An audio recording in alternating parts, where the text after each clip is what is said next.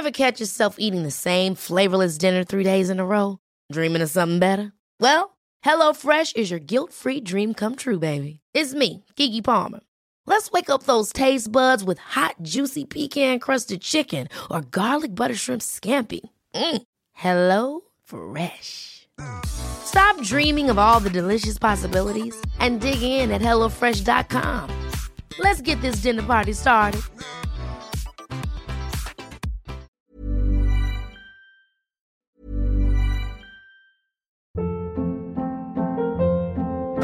Hold up. What was that? Boring. No flavor. That was as bad as those leftovers you ate all week. Kiki Palmer here, and it's time to say hello to something fresh and guilt-free. Hello Fresh. Jazz up dinner with pecan-crusted chicken or garlic butter shrimp scampi. Now that's music to my mouth. Hello Fresh. Let's get this dinner party started. Discover all the delicious possibilities at hellofresh.com.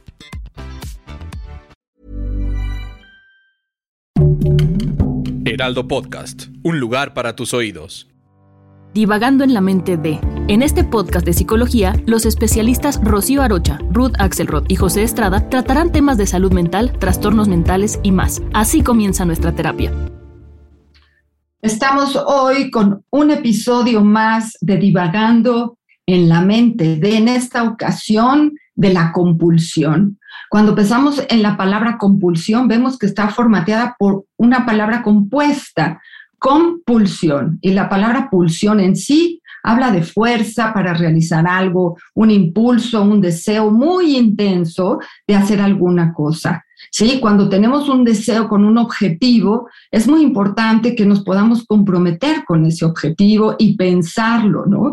Y llevar a cabo una conducta que nos lleve a algún lugar adecuado. Pero cuando tenemos una dificultad en repetir, repetir y repetir y usar la misma forma para llegar al mismo lugar y entonces la reflexión se quita porque hacemos algo de forma automática, de forma inconsciente, de forma que brinque el terreno de la angustia, pues ya podemos empezar a sugerir que estamos con algún tipo de conducta compulsiva. Y saben, abajo de una conducta compulsiva seguramente puede haber pensamientos repetidos y complicados que nos lleven a hacer ciertos rituales, o ciertas circunstancias que nos quitan el miedo, pero que también nos hacen sentir que cuando no lo hacemos nos sentimos inseguros, ¿no? Hay compulsiones, digamos, que podríamos llamar cotidianas, que nos ayudan a tener una vida,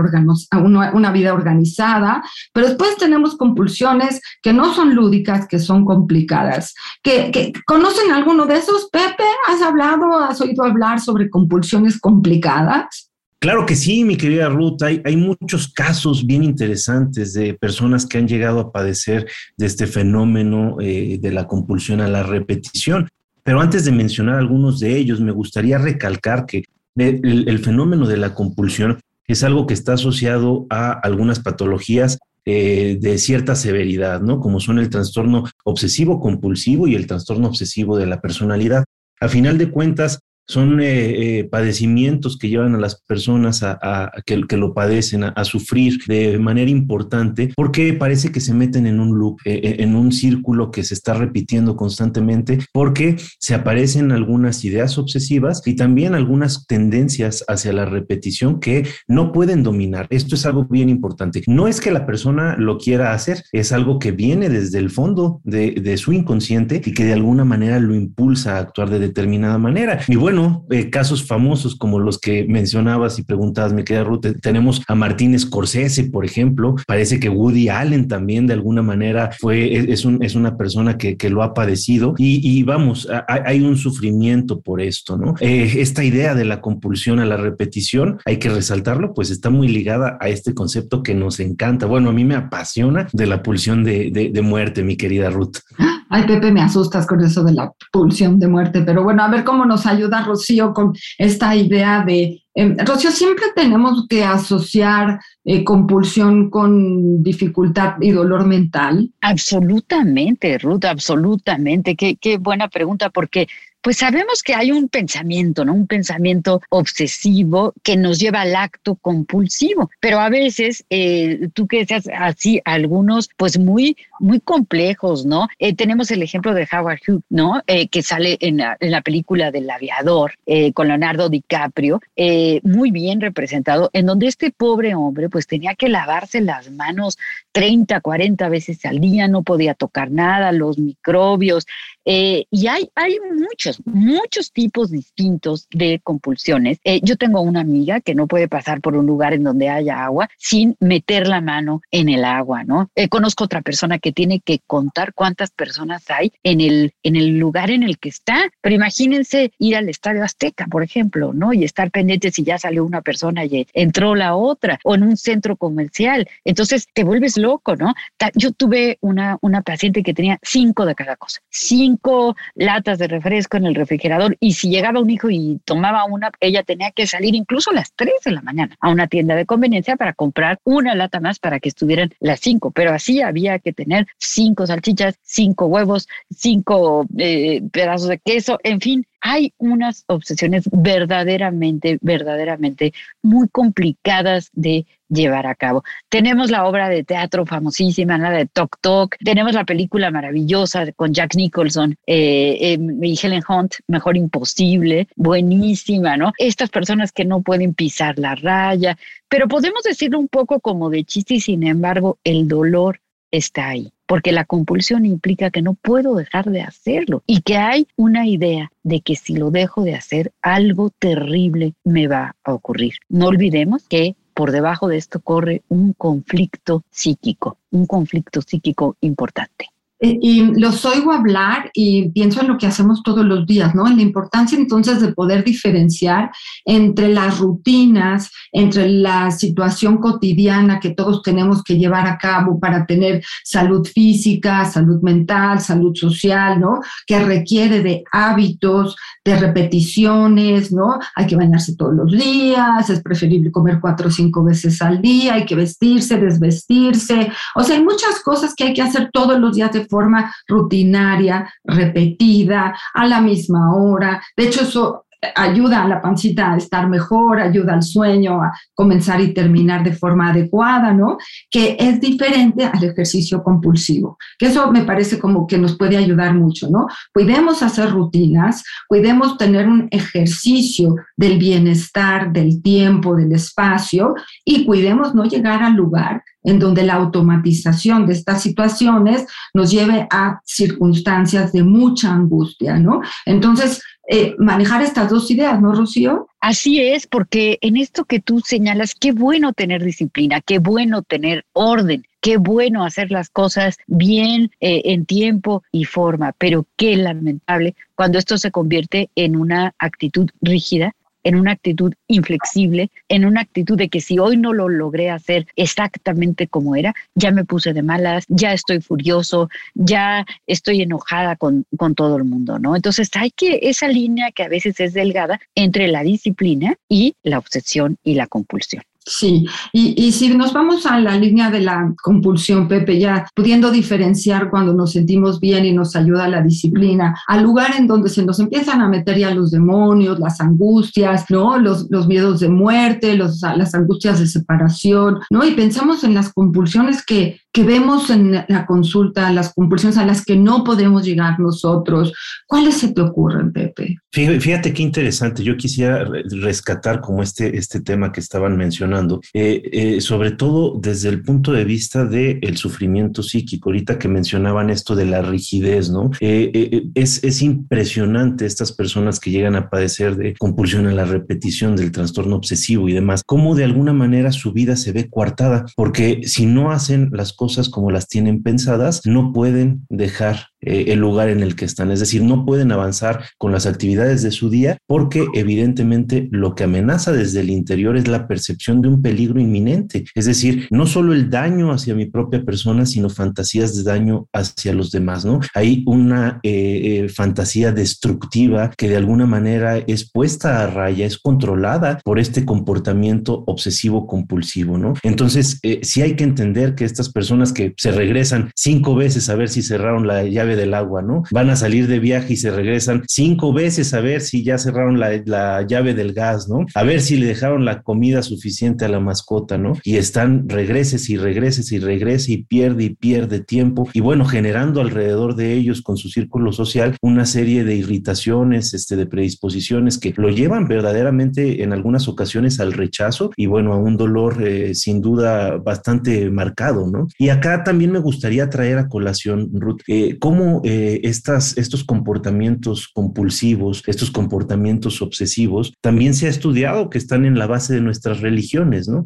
estaba pensando yo ahorita este caso de, Carl Gustav Jung, que estudia a principios, más bien mediados del siglo pasado, a los indios pueblo, este grupo indígena que habita la, parte sur de Estados Unidos, allá en, en Nuevo México, Arizona, me parece que también, y tienen este asentamiento que se llama Taos, que es uno de los lugares habitados por la humanidad desde más antiguo tiempo, es decir, ha sido habitado de forma ininterrumpida desde hace muchísimos años, y Jung los fue a estudiar estos cuates y eh, están en una, en medio de, la, de las montañas, en las rocallosas, y le intriga de repente una conducta que ellos tienen, se paran todos los días en la madrugada antes de que salga el sol a bailar en grupo alrededor de una gran fogata. Entonces Jung, maravillado por esto, les pregunta por qué lo hacen. Y dice uno de los indios pueblo que lo llevan haciendo desde los orígenes de la humanidad y que si lo dejan de hacer, el sol no va a salir. Entonces, fíjense cómo en el fondo de, las creencias religiosas hay una eh, creencia, una tendencia, un comportamiento obsesivo. Claro que no es lo mismo cuando ya está articulado en una conducta cultural, eh, eh, socialmente eh, establecida y aceptada, que cuando es una pauta de comportamiento individual que obedece evidentemente a nuestra propia historia y a el dolor, a un intento de salvaguardarnos del dolor. Ahorita que mencionabas a Howard Hughes, mi querida Rocío, justo hay una anécdota eh, que, que, Martín Scorsese también reflejó mucho de, su propio padecimiento en esta, en esta película. Y bueno, eh, lo que hacía Howard Hughes al tratar de lavarse las manos era tratar de evitar estos microbios de los que le había hablado su mamá en su infancia pero eh, que lo habían llevado a, estar en el encierro prácticamente total, ¿no? Este, entonces, pues todo el dolor que esto implicaba, el, miedo, ¿no? A, a, ser este, aniquilado por esta vida microscópica.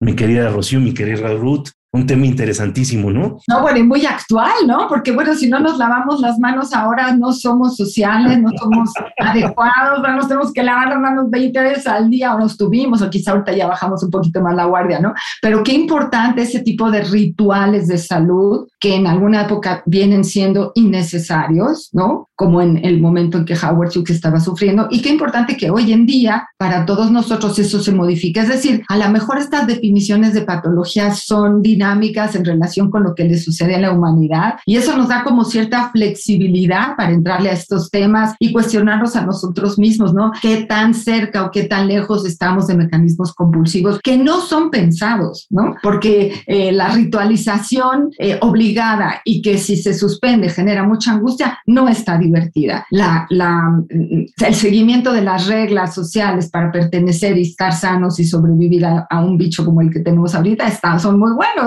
entonces, ¿cómo usamos nuestros mecanismos eh, de regulación natural, que aquellos que nos gusta la repetición y que nos gusta llegar a los objetivos y que sabemos que si no tenemos esta organización cotidiana no vamos a llegar, ¿no? Que se diferencie, ya dije, de lo patológico, pero que al mismo tiempo sea herramienta de lucha, y de logro de éxito, ¿no, Rocío? Así es, así es. Me parece muy importante señalar también la superstición, ¿no? Eh, eh, puede ser a veces dentro de las creencias religiosas, pero también a veces hay supersticiones que nos hacen llevar a cabo este tipo de comportamientos compulsivos. Ahora, hay, sí hay una regla, ¿no? Es decir, eh, si yo pierdo o utilizo más de una hora al día en llevar a cabo rituales que no puedo eh, que no puedo dejar porque entonces sobreviene la angustia porque entonces me siento muy conflictuado es el momento de pedir ayuda hay tratamiento, hay tratamiento psicoanalítico, hay tratamiento psiquiátrico y no podemos permitir que una situación de este grado de, de angustia y de dolor eh, prevalezca, permanezca, porque se va a ir haciendo mayor. No se cura solo, no se cura nada más porque escuché un podcast sobre este tema. No, no, no, no, no. Esto requiere de ayuda profesional. Y es muy importante que si estamos padeciendo un trastorno de estos, eh, tengamos la humildad y tengamos la inteligencia y tengamos la cultura de buscar ayuda. Sí, y además eh, que, tengamos esta posibilidad, ¿no? Eh, también saber que hay edades en donde somos más proclives a caer en este tipo de eh, restricciones mentales, de restricciones conductuales, ¿no? Aquellas épocas en donde estamos transitando de una época tranquila a una época más eh, turbulenta, cuando tiene que ver con la adolescencia, cuando tiene que ver con la terminación de la, de la vida procreativa en la mujer, eh, aquellas, aquellos momentos en donde nos vamos a enfrentar a dificultades de pérdidas grandes en la vida que son parte de, las, de los duelos naturales, Pepe, ¿En qué otro momento crees tú que pueden brincar estas conductas a dominar la libertad del sujeto? Yo, creo que un, aspecto muy importante sería la, experiencia de lo traumático, ¿no? Que, esto sin duda va a dejar una huella ahí muy fuerte y que puede llevar a articular ciertas conductas eh, obsesivas compulsivas. Sobre todo aquí habría que mencionar, mi querida Ruth, este, este concepto psicoanalítico que es muy interesante y que nos ayuda a entender eh, eh, el tema de, de la compulsión, ¿no? Que es eh, eh, la formación de compromiso, ¿no? En esencia, eh, todo esto que puede manifestarse a través de conductas obsesivas compulsivas es una formación de compromiso en el sentido de que voy a hacer esto, de regresarme cinco veces a cerrar la llave del gas y verificar que esté bien cerrada, a cambio de no hacer otra cosa más, a cambio de que no suceda una cosa más que es mucho más dolorosa, ¿no? Entonces, acá cuando mencionabas, Rocío, este tema de que hay que ser humildes y reconocer, me parece muy importante porque de nuevo no es algo que las personas lo hagan de forma voluntaria. Parece algo voluntario, pero en esencia es algo inconsciente y es algo que nos lleva, que no podemos de alguna manera frenar. Es una conducta irrefrenable. Entonces, por eso es que causa dolor, por eso es que causa sufrimiento y por eso es que es bien necesario acudir a un proceso terapéutico. Más allá de, la ayuda psiquiátrica que puede ser necesaria en, en algunos casos, la parte terapéutica va a ser vital porque a través de nuestro discurso y a través de explorar estos momentos de nuestra infancia temprana, de nuestras experiencias dolorosas, podemos encontrar los caminos en que se ha amalgamado, en que se ha formado este compromiso para poder desarticularlo. De otra manera va a ser sumamente complicado, ¿no? Solos no podemos, es algo que necesita de apoyo. Y ahorita que mencionabas esto del COVID, me pareció importantísimo que, que lo hayas mencionado, mi querida Ruth, porque cómo ha ayudado a las mamás en la educación esto del COVID, ¿no? Porque cuando yo estaba pequeño, me acuerdo que me insistían mucho en lavarme las manos y yo andaba jugando ahí en la calle con mis cuates o en el partido de fútbol y naranjas que me las quería lavar, los rancheritos, los eh, sabritones, lo que fuera, me los comía así, este, derechito, ¿no? Bueno, hoy me resulta prácticamente imposible sentarme a la mesa sin lavarme las manos y echarme gelecito, digo, porque a final de cuentas, pues todavía estamos en pandemia y hay algunas de estas conductas que se nos van a quedar por un buen tiempo, ¿no creen? Bueno, pues ojalá que por mucho, pero no por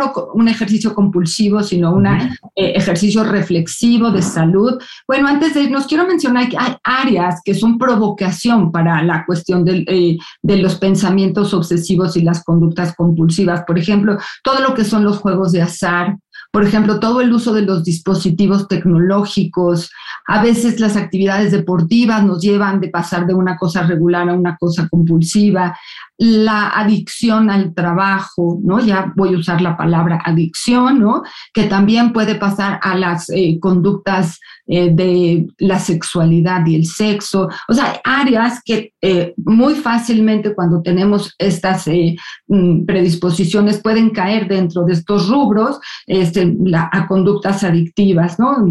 Al alcohol, las drogas, incluso el café, sustancias y también algunos afectos, ¿no?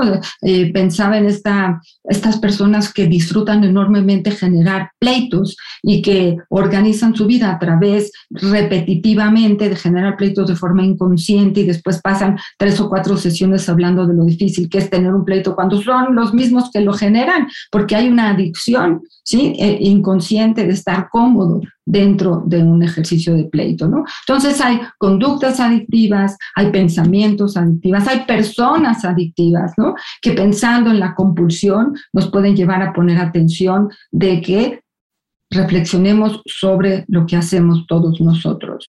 Bueno, hasta aquí en este episodio más divagando en la mente de las conductas compulsivas. Escucha un episodio de Divagando en la mente de cada semana en las plataformas digitales del Heraldo de México.